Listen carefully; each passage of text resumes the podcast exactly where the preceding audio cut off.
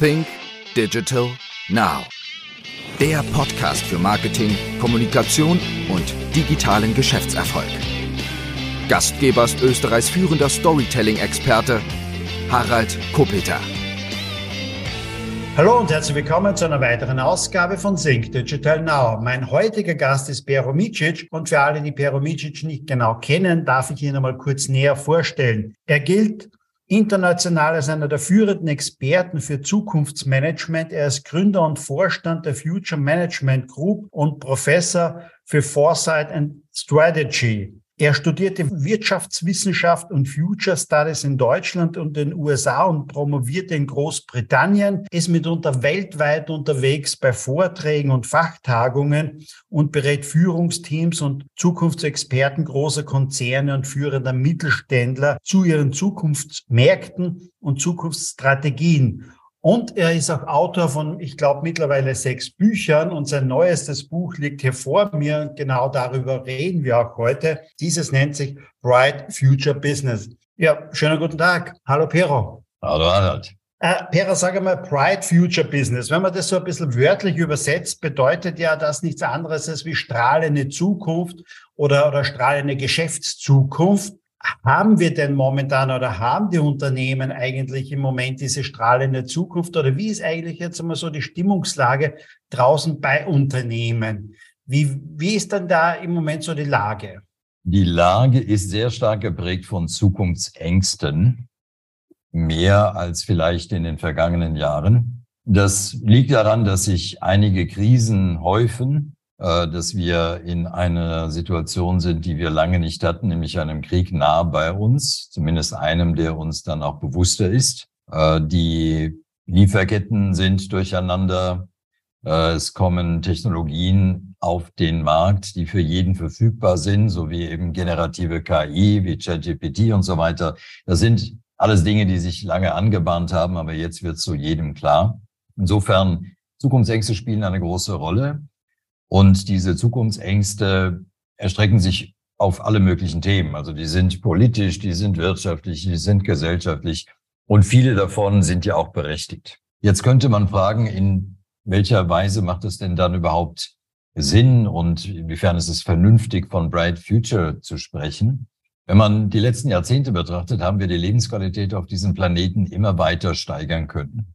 Und zwar global. Das heißt, es ist immer besser geworden. Man könnte fast sagen, früher war fast alles schlechter. Und wir haben die Chance, dass das so weitergeht. Denn wir bekommen Werkzeuge an die Hand, die uns produktiver machen, die uns gesünder machen, die äh, viele Probleme auf dieser Welt weiter lösen können. Und wenn man einigermaßen realistisch da drauf schaut, dann haben wir die Chance, dass das genauso weitergehen kann, dass die Lebensqualität immer weiter steigt und dass es für Unternehmen viel mehr Chancen noch gibt als früher. Sie sind noch eben nicht ganz so klar und einfach zu erkennen wie früher. Ist es jetzt so, dass vielleicht mehr wir im deutschsprachigen Raum mehr Zukunftsängste haben oder ist es generell in Europa so? Gibt es Unterschiede zu den USA oder zu Asien? Ähm, ist, merkt man auch globale Unterschiede mitunter in der Unsicherheit?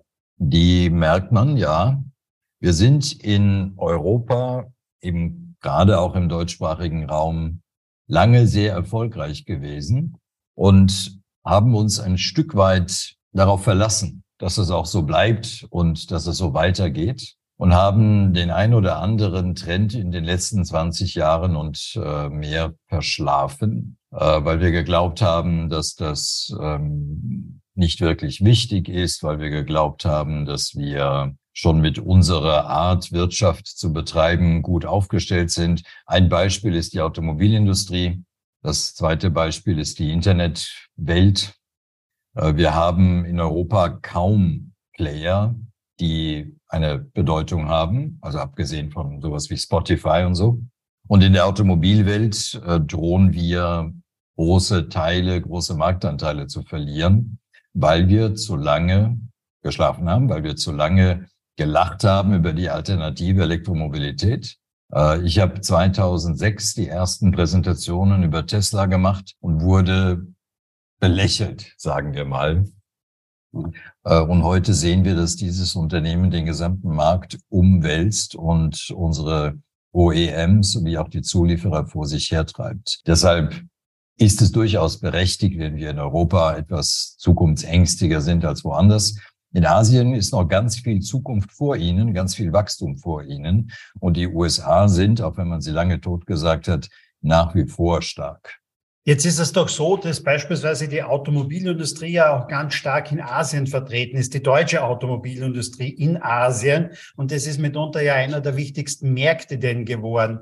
Und ich war das letzte Mal in den USA im äh, August letzten Jahres. Da habe ich von Elektromobilität jetzt einmal im Großraum New York eigentlich nichts bemerkt. Also es ist ja so, dass Elektromobilität bei uns eigentlich in Europa ein größeres Thema ist als in den USA und Elektromobilität in Asien ein größeres größeres Thema sein wird als wie in den USA, als es dort selber jetzt einmal ist?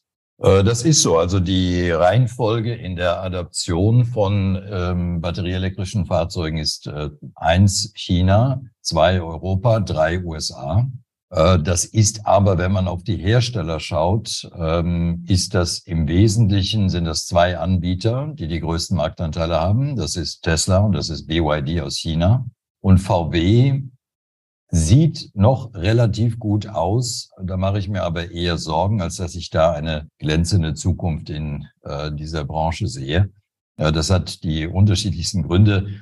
Äh, vor allem ist es aber die Tatsache, dass es schlicht enorm schwierig ist, ein großes bestehendes Unternehmen, das lange erfolgreich war, äh, zu wenden. Das sind bei VW 600.000 Menschen, bei Daimler und BMW etwas weniger. Äh, aber es ist ein, äh, ein großer Wandel. Und wer in China vorne liegt, eben BYD und ein paar andere Startups, da verdient nur BYD wirklich Geld mit Elektroautos äh, und nicht besonders viel. Und der einzige, der wirklich Geld mit Elektroautos verdient, ist Tesla. Alle anderen legen drauf und Tesla senkt bewusst noch die Preise, so dass es noch mal schwieriger wird. Aber es wird so sein, dass es in zehn Jahren komplett anders aussehen wird, oder? Jetzt rein Elektromobilität. Bleiben wir kurz mal bei dem nur. Also wir gehen davon aus, dass um 2030, 31, 32 äh, die Adaptionsrate, das heißt im Neuwagenverkauf, es ungefähr so aussehen wird wie in Norwegen heute. Und das sind fast 90 Prozent batterieelektrische Fahrzeuge im Neuwagenverkauf. Was war denn für dich, abgesehen jetzt einmal von Corona, vor drei Jahren mitunter. Was war so in den letzten Jahren eigentlich äh, mitunter vielleicht die Technologie oder das Ereignis, was die Wirtschaft am meisten verändert hat? Klar, Elektromobilität haben wir kurz darüber gesprochen, aber was gab es für dich jetzt so in den letzten Jahren noch an großen Veränderungen? Naja, wie jeder weiß, ist der Grad an Virtualisierung unserer Kommunikation äh, drastisch gestiegen. Also wir hätten schon vor 15 Jahren so viel Videokonferenzen machen können, wie wir das heute machen, über Skype.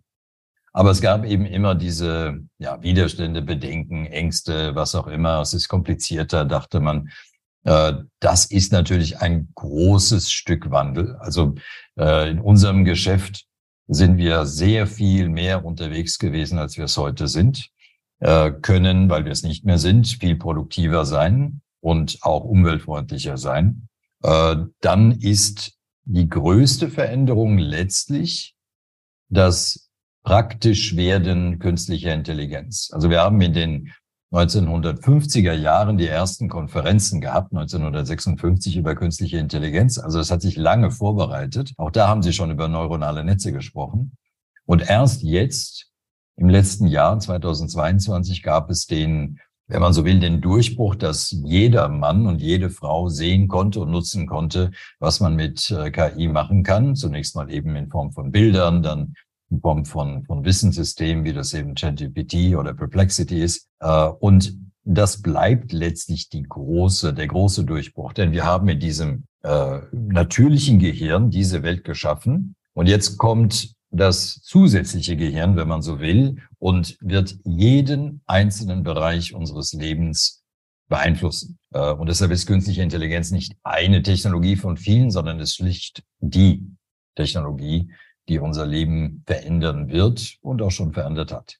Jetzt, wenn man so vor drei oder vier Jahren sich mit Leuten unterhalten hat oder beziehungsweise auf Konferenzen war, Kongressen und so, hat jeder irgendwie gesagt, die Blockchain wird alles verändern jetzt. Jetzt ist die Blockchain da, die Blockchain wird die Medienbranche verändern, die Blockchain wird die Reisebranche verändern, die Blockchain wird die ähm, Logistikbranche verändern. Äh, ich sehe das aber nirgends in irgendeiner Form, dass Blockchain da viel etwas geändert hätte jetzt einmal, aus meiner Sicht jetzt, weil äh, man viele dieser Anwendungen ja auch nicht dezentral irgendwo gespeichert haben muss mitunter. Ähm, ja, für virtuelles Geld, Bitcoin und dergleichen, ja, aber hat die Blockchain in den letzten Jahren irgendetwas Großartiges geändert?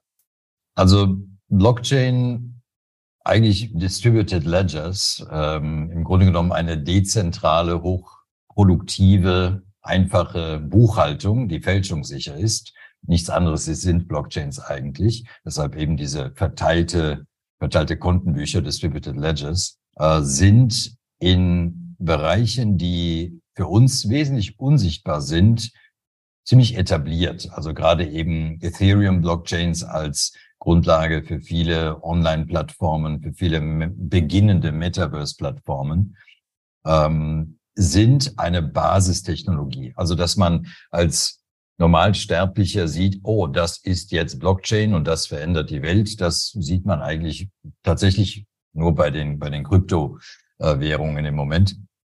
Aber wohin das führt, ist, wenn wir mal ein paar Jahre springen, Heute gibt es schon sogenannte Decentral Autonomous Organizations. Also das sind praktisch Organisationen, Unternehmen, in denen kein einziger Mensch mehr arbeitet. Äh, da kann ich mit Blockchain, sogenannten Smart Contracts, eben mit künstlicher Intelligenz kombiniert, kann ich ganze Unternehmensverwaltungen, ganze Unternehmensprozesse abbilden. Und ich kann sie mir heute schon zusammenstellen. Also vor vielleicht acht Jahren haben wir begonnen, ähm, darüber zu sprechen. Heute gibt's Plattformen dafür. Äh, und diese Kombination macht Automatisierung in einem Maße möglich, dass die Menschen sich in der Regel nicht so vorstellen können. Äh, also um ein Beispiel zu nehmen, wenn in der Lüneburger Heide eine Landwirtin einen, eine Versicherung abschließt, die besagt, wenn es im April dreimal unter null Grad ist, dann bekommst du 10.000 Euro, dann muss einen solchen Versicherungsvertrag kein einziger Mensch mehr anpassen, äh, weil alles bekannt ist, alles kann automatisch abgewickelt werden.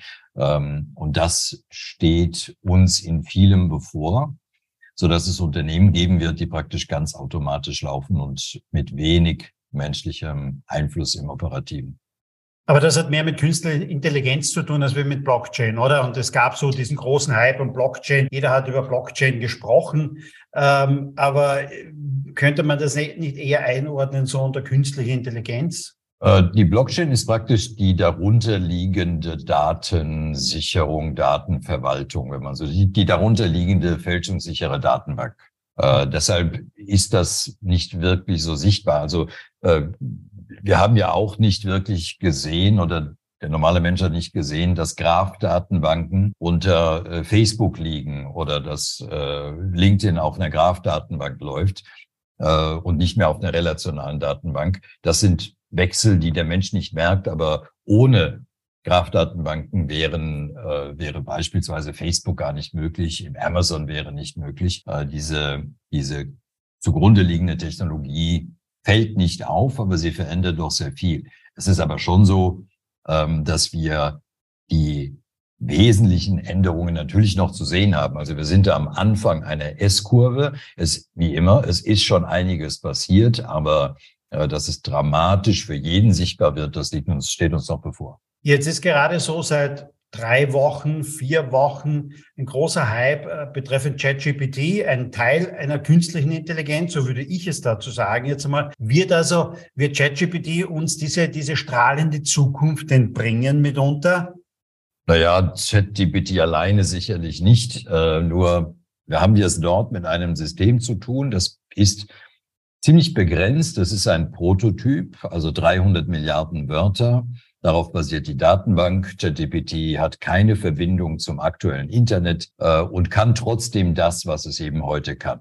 Äh, hat ja jeder schon alles Mögliche gehört. Ich sage, zeig mir eine Landkarte, schreib mir den Code für eine Landkarte für Elektroladestationen und schon bekomme ich den Code in Python geschrieben äh, und ein Gedicht geschrieben über wen auch immer ich mir aussuche. Äh, das ist schon ziemlich beeindruckend. Jetzt müssen wir schauen, wohin führt das eigentlich? Es wird dahin führen, dass diejenigen, Menschen einen Vorteil haben, die sich solcher Systeme bedienen können.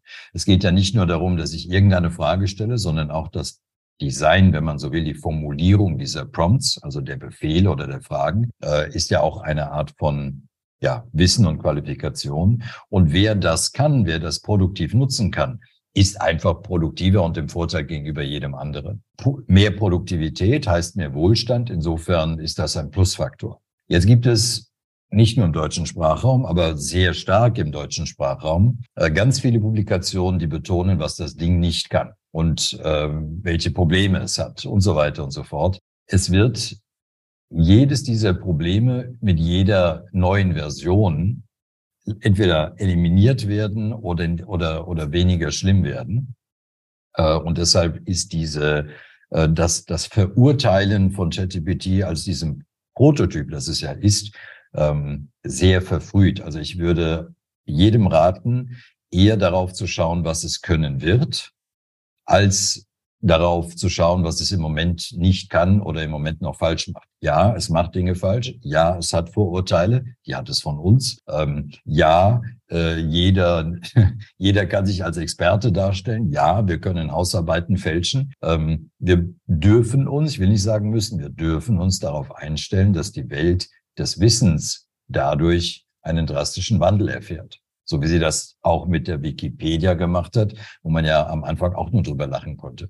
Jetzt nennt sich dein Buch im Untertitel So machen Sie Ihr Unternehmen jetzt zukunftssicher. Gibt es aber eigentlich auch so etwas wie eine Checkliste, wo du einmal sagst, kann man das Unternehmen überhaupt zukunftssicher machen oder hat es vielleicht gar keine Zukunft? Denn gewisse Branchen spricht man ja auch immer davon, haben vielleicht auch gar keine Zukunft. Äh, viele sagen, Buchhalter im Grunde genommen haben nicht wirklich Zukunft vielleicht nicht oder Steuerberater und dergleichen. Vielleicht haben die gar keine Zukunft dann brauche ich sie auch nicht zukunftssicher zu machen. Also gibt es so Indikatoren, wo du sagst, okay, vorher müssen wir einfach mal schauen, hat denn das Unternehmen, hat diese Branche, hat diese Dienstleistungen überhaupt Zukunft?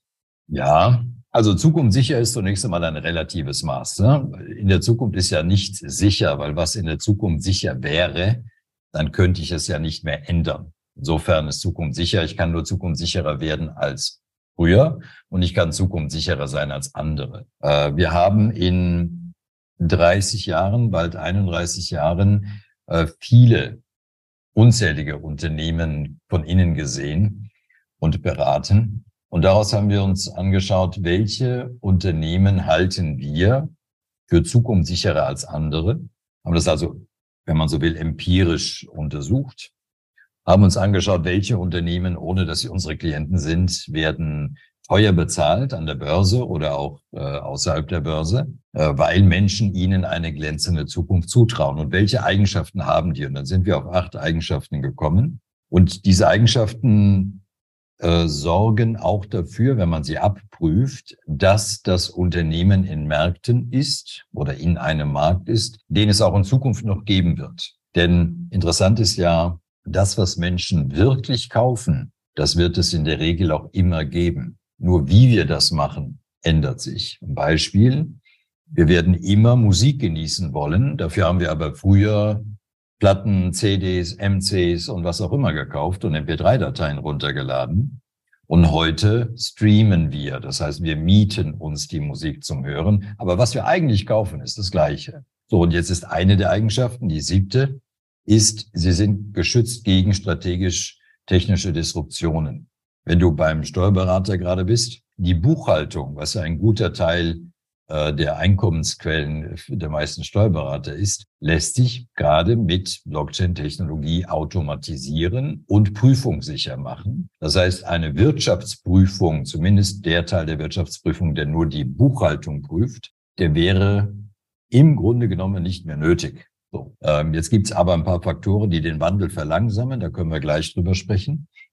Ähm, Und ja, insofern kann man, wenn man diese acht Eigenschaften abprüft, kann man sagen, dieses Unternehmen ist nicht nur finanziell zukunftssicher, was ja man an Zahlen ablesen kann, aber das sind ja Vergangenheitszahlen, sondern es ist auch in Märkten, die es zukünftig weiterhin geben wird. Und es ist nicht abhängig davon, dass sich die Welt nicht verändert. Und was sind so jetzt diese Faktoren, die das mitunter bremsen, obwohl wir die Technologie bereits haben, obwohl wir vielleicht manches bereits können? Wodurch wird das meiste mitunter gebremst?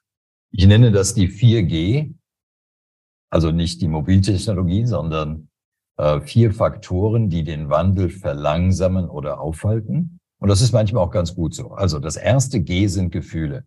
Wir Menschen, jeder von uns, entscheiden uns, also wenn man so will, es entscheidet sich in uns, Stichwort kein freier Wille, mag ich das oder mag ich das nicht? Und dann suchen wir Gründe. Also wer sagt, Elektroautos mag ich nicht. Und dann finden wir irgendwelche Gründe, die dann entweder in Reichweite oder in was auch immer begründet sind, die aber nicht die ganze Argumentenbilanz anschauen, sondern ich suche mir einfach einen negativen Grund und der reicht mir dann schon. Also Gefühle.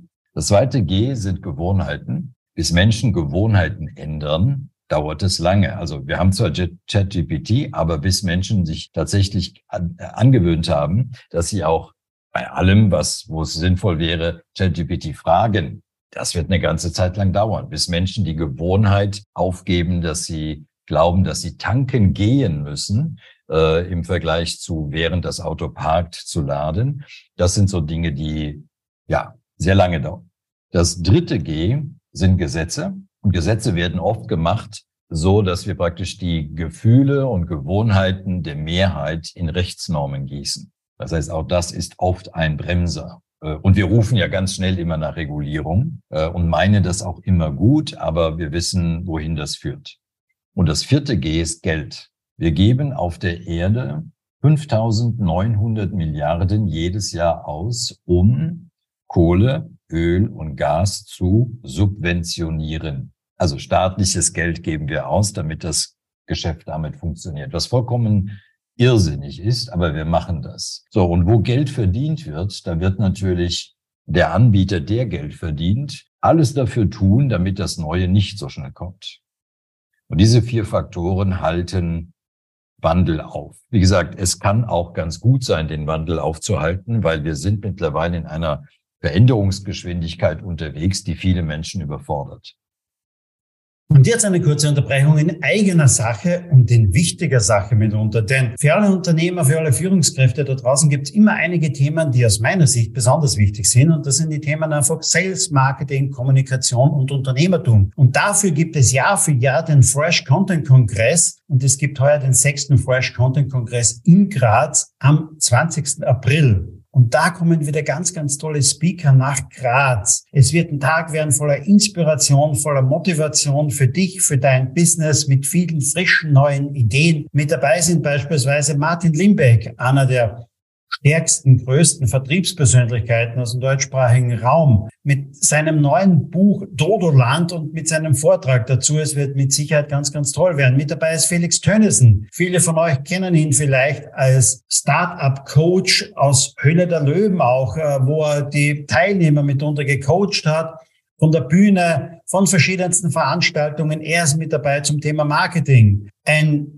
geborener Verkäufer mitunter, wobei es ja so ist, als geborener Verkäufer, du musst nicht als Verkäufer geboren werden, sondern du kannst als Top-Verkäufer dich einfach trainieren lassen auch mitunter, beziehungsweise dich dazu entwickeln, ist mit dabei Philipp Semmelroth. Philipp Semmelroth, ein Unternehmer, der ein, ja, ein Unternehmen, zwei Unternehmen mitunter aufgebaut hat, irgendwann diese Unternehmen verkauft hat und jetzt sein Wissen aus über 20 Jahren als Unternehmer weitergibt in den verschiedensten Vorträgen, in den verschiedensten Coachings mitunter, aber auch auf der Bühne. Und das wird er auch beim Fresh Content Kongress machen. Mit dabei ist Yvonne de Barg zum Thema Körpersprache. Körpersprache ist in Verhandlungen, in der Kommunikation ein ganz wesentliches Thema. Und wenn wir schon im Bereich der Kommunikation sind, da ist es natürlich auch ganz, ganz wichtig, richtig rhetorisch gut drauf zu sein. Und das ist das Spezialgebiet von Michael Ehlers, einer der bekanntesten Rhetoriktrainer aus Deutschland. Und ich werde einiges zum Besten geben von meinen 151 Stories, die es demnächst auch als Buch geben wird mitunter. Und das alles von 9 bis 18 Uhr beim Fresh Content Kongress am 20. April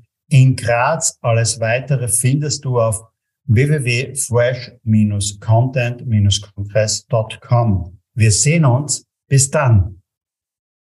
Worauf sollten Unternehmer und Unternehmen denn jetzt achten, so die nächsten paar Jahre, um vielleicht einen Anschluss nicht zu verlieren in gewissen technologischen Richtungen hin? worauf sollten die speziell oder welche Branchen sollten vielleicht auch besonders jetzt einmal ähm, die Augen und die Ohren denn mitunter offen halten? Denn ich sag mal, das Handwerk, ein Installateurbetrieb, ähm, Malermeister, ähm, ja, repariert, wird immer saniert, wird immer mitunter. Aber wel welche Branchen sollten besonders hellhörig sein?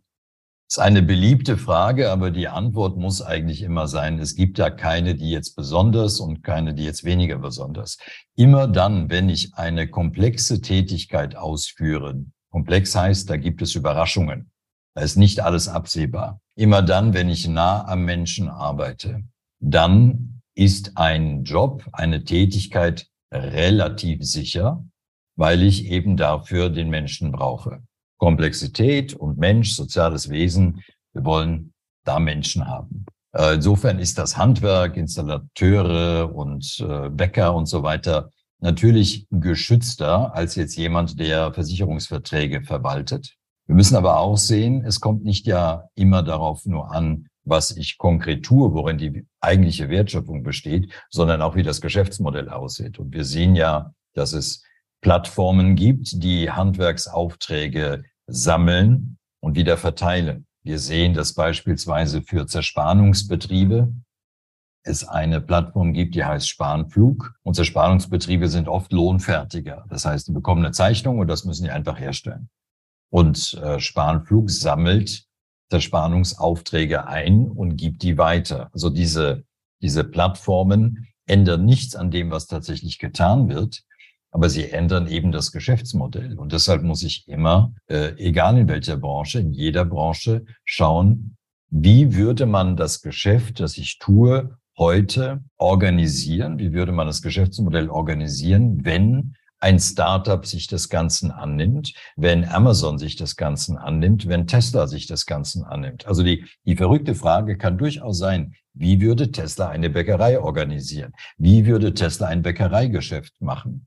Warum Tesla? Weil die anders denken, weil sie, wir nennen das First Principles, weil sie ähm, im Grunde einfacher denken. Deshalb schaffen die das, ein Auto in zehn Stunden herzustellen und VW braucht 32 Stunden pro Auto. Äh, also nochmal lange Antwort, aber keiner ist da wirklich frei von. Immer dann, wenn es nur Routine ist, dann ist es bedroht. Ja, aber das sind dann nicht ganze Branchen, sondern es sind immer Teile von Unternehmen. Jetzt haben wir vor drei Jahren die ersten Lockdowns mitunter gehabt und viele von uns sind in Homeoffice gegangen und viele sind zum Großteil oder zum Teil auch in Homeoffice geblieben. Aber es gibt auch ganz, ganz viele Branchen da draußen, wo Homeoffice einfach nicht möglich ist, weil man einfach mitunter, ja, in der Autoindustrie klarerweise vielleicht irgendwo am Fließband steht, ähm, aber natürlich real in der Innenstadt, in einem Ladenlokal arbeitet und, und, und. Wenn wir so diese diese strahlende Zukunft jetzt einmal anschauen, da entwickelt ja sich auch mitunter eine, wenn man so sagen will, Zweiklassengesellschaft. Die eine, die die Möglichkeit hat, zu Hause zu arbeiten, in Homeoffice zu arbeiten, sich mitunter durch, äh, ja, durch das die nicht anreisen müssen zum Arbeitsplatz, Zeit spart, Geld spart und, und, und. Und die anderen, die müssen einfach mitunter eine Stunde Fahrzeit oder was auf sich nehmen oder auch noch mehr, müssen sich hübsch kleiden mitunter, ähm, ja, müssen vielleicht ungewollte Pausen verbringen, was der andere alles in der Arbeitszeit macht. Siehst du da generell ein Problem drinnen, dass sich damit unter auch so die Arbeitswelten ein bisschen spaltet oder dass es vielleicht mitunter Neid auch gibt? Äh, ja, da sehe ich ein Problem, da sehe ich eine der größten Aufgaben, die wir haben in Zukunft. In den vergangenen 30 Jahren haben große Teile der Menschen im Westen, das gilt für die USA genauso wie für uns hier, äh, keinen Zuwachs an realer Kaufkraft erfahren.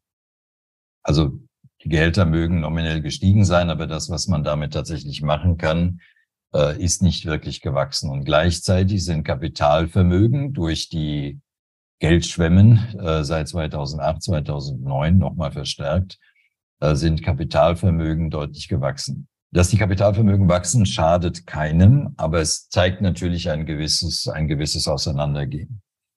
Äh, ein zusätzlich belastender Faktor ist das, was du sagst, nämlich die mögliche Flexibilisierung meiner Arbeit, was den Ort betrifft und was die Zeit betrifft. Wenn ich einen entsprechenden Job habe, wenn ich aber vor Ort an einem Produkt arbeiten muss, ähm, dann oder vor Ort verkaufen muss, dann geht das nicht. Und das wird noch schlimmer. Das, was ich vorhin gesagt habe über automatisierte Unternehmen, da fallen ganze Jobs weg, große Teile von Jobs. Das heißt, wir brauchen weniger Menschen für diese Jobs. Und das nächste ist das, was wir seit Jahrhunderten, wenn man so will, erwarten, nämlich, dass Roboter die Arbeit machen. Das werden wir in den nächsten Jahren tatsächlich sehen, dass entweder spezialisierte oder humanoide Roboter Arbeiten machen, die sonst den Menschen vorbehalten blieben, weil sie, weil die Arbeiten eintönig, langweilig oder gefährlich sind oder schwierig sind. Äh, und deshalb wird das nochmal verstärkt. Die Frage ist, wo, wo ist da die Lösung?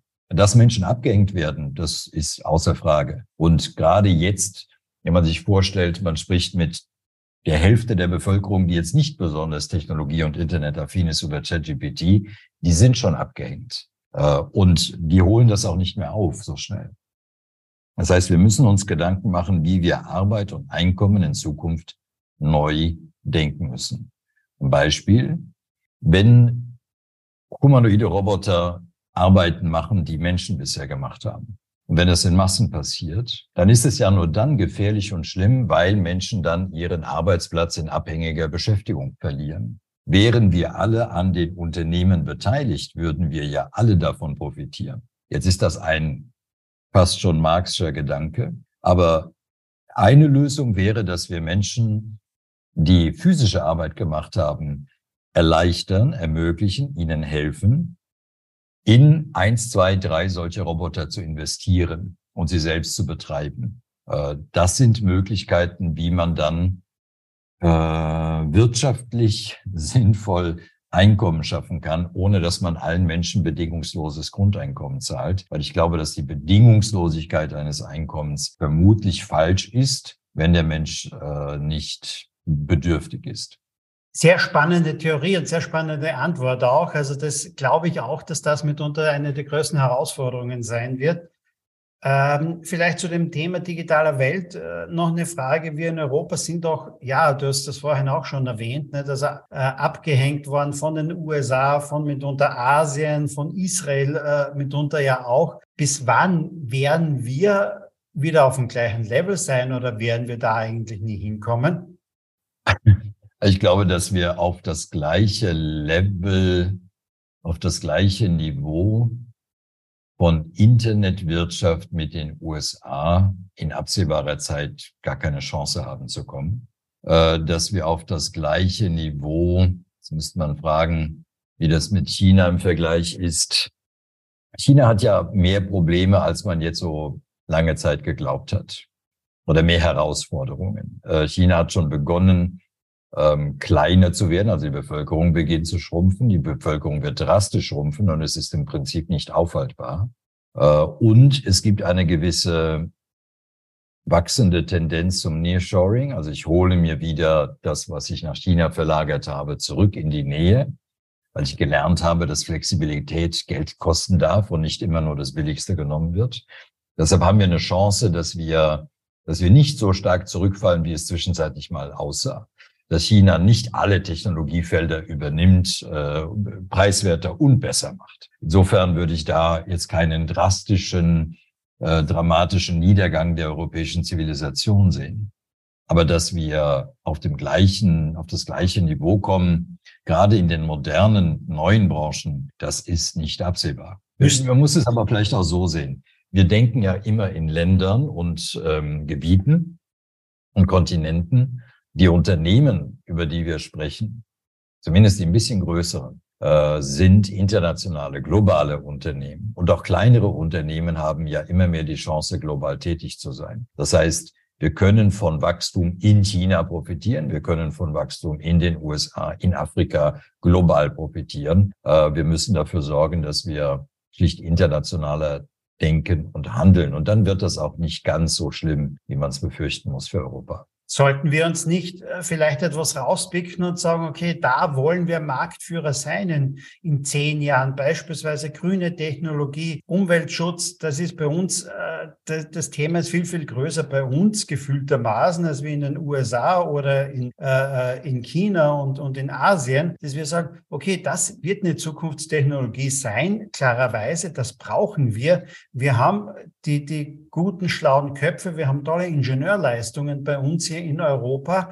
Das wäre doch etwas, um hier einfach an die Spitze zu gelangen, anstatt immer nur versuchen, hinterher zu hecheln, irgendwelchen anderen Technologien, wo die anderen Marktführer und Weltmarktführer sind. Das wäre doch besser. Wir sagen, okay, Bereich Lebensmitteltechnologie beispielsweise und im Bereich von grüner Technologie, das sind unsere Zukunftsfelder, da können wir stark sein. Äh, das ist absolut äh, notwendig. Äh, das ist ein absoluter Erfolgsfaktor zu bestimmen. Also auf der Ebene des einzelnen Menschen, auf der Ebene des Unternehmens, auf der Ebene des Landes, auf der Ebene Europas zu bestimmen, worauf wollen wir uns konzentrieren und was lassen wir dafür los. Das Konzentrieren ist wichtig, weil man durch Kräftekonzentration einfach besser vorankommt und man konzentriert sich auf das, wo man Stärken hat oder sie aufbauen kann. Im Lissabon ähm, in der Lissabon-Strategie vor vielen Jahren hat man das gemacht. Aber das Loslassen ist eben schwierig. Warum? Aus den 4G, aus den vier genannten Gründen von vorhin. Äh, wir lassen eben Altes nicht los. Äh, und wir glauben auch im Übrigen, dass wir immer das, was woanders schon kaufbar ist, dass wir das noch erforschen müssen.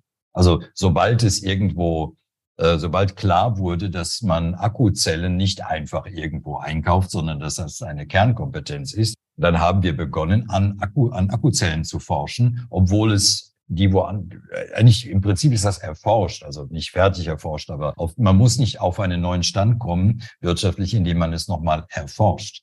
Ähm, dieses Loslassen ähm, ist eigentlich der Hinderungsgrund, warum wir da nicht weiterkommen und warum wir so langsam weiterkommen. Du siehst diese strahlende Zukunft in den nächsten Jahren in Europa, im deutschsprachigen Raum, dass es, dass du sagst, okay, ja, bis 2030 ähm, sind diese Unsicherheiten, die wir jetzt erleben mitunter in der Wirtschaft, diese pessimistische Stimmung vielleicht weg. Da wird es wieder eine große strahlende Zukunft geben. Siehst du das eher als, als ähm, vielleicht, dass die Menschen und die Unternehmen noch immer äh, jammern und Angst haben die nächsten Jahre? Äh, nee, das wird nicht weggehen. Ich sehe diese Bright Future Business heißt ja nicht, es wird alles gut.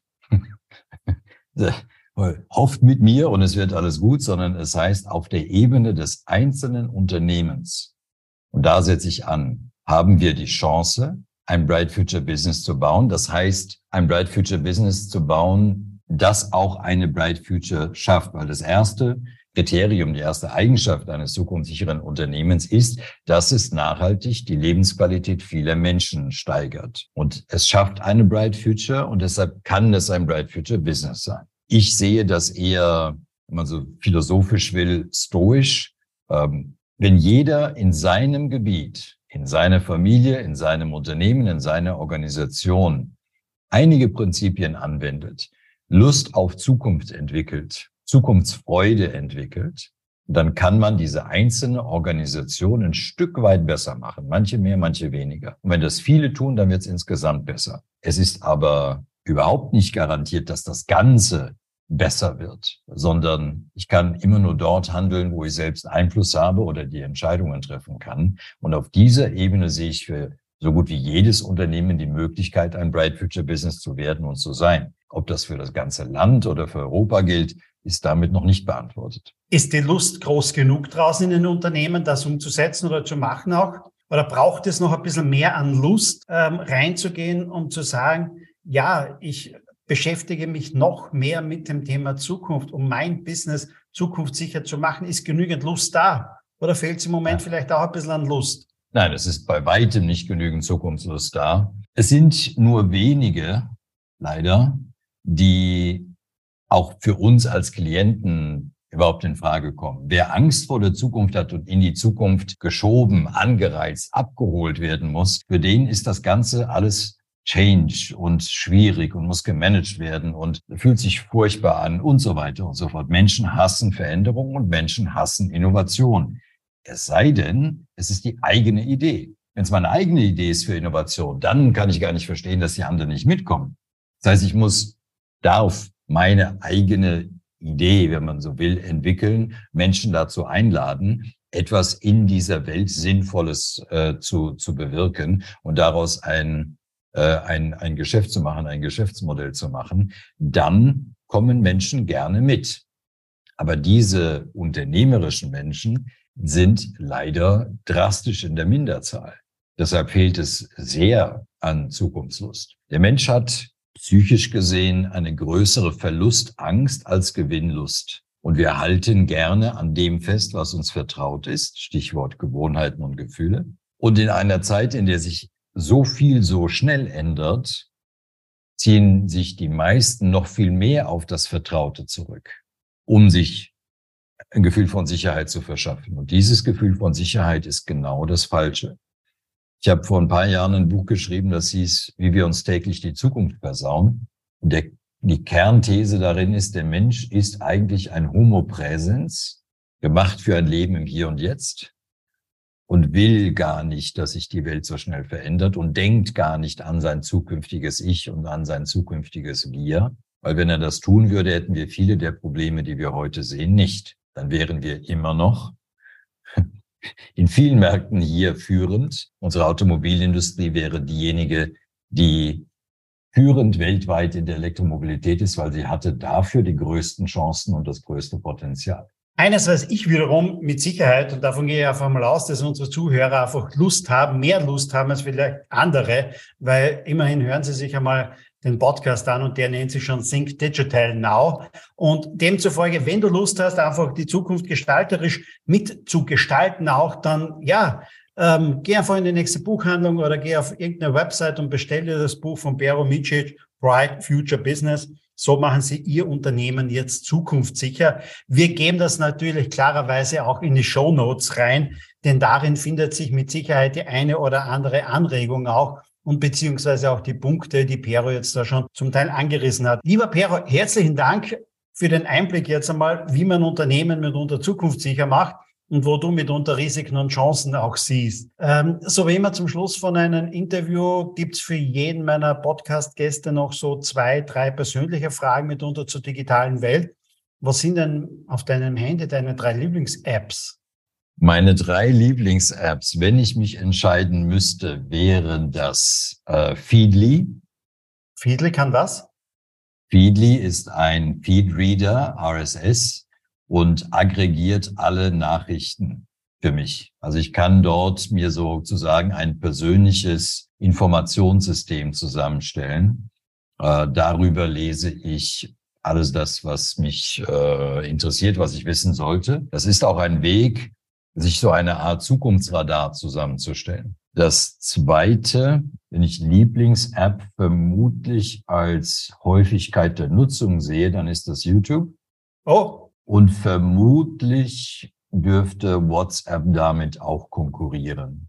Es gibt sicherlich noch weitere, aber und ein paar Apps, die man eben für die Bewältigung seines Lebens so braucht. Ja, also das sind aber nicht immer unbedingt die Lieblings-Apps immer. Nicht? Also man hat einige, ja. aber das sind nicht unbedingt die Lieblings-Apps. Nicht? Also äh, auch genau. mitunter dabei. Äh, eine nächste Frage mit Sicherheit auch sehr interessant für jemanden, der sich mit der Zukunft beschäftigt. Stell dir vor, du bekommst von mir 5000 Euro, musst du entweder investieren in Airbnb oder in Lufthansa. Wem gibst du die 5000 Euro?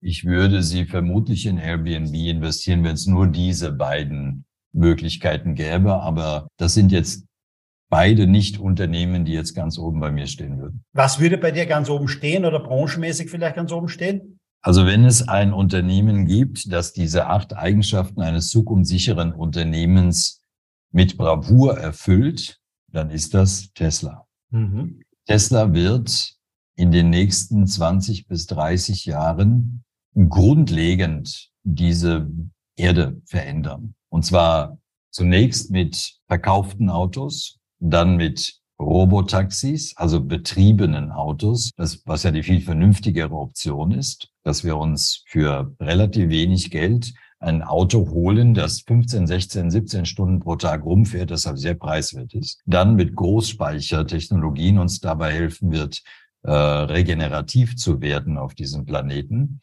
Und, das ist dann der vierte große Horizont mit humanoiden Robotern, die Arbeitswelt vollkommen auf den Kopf stellen wird.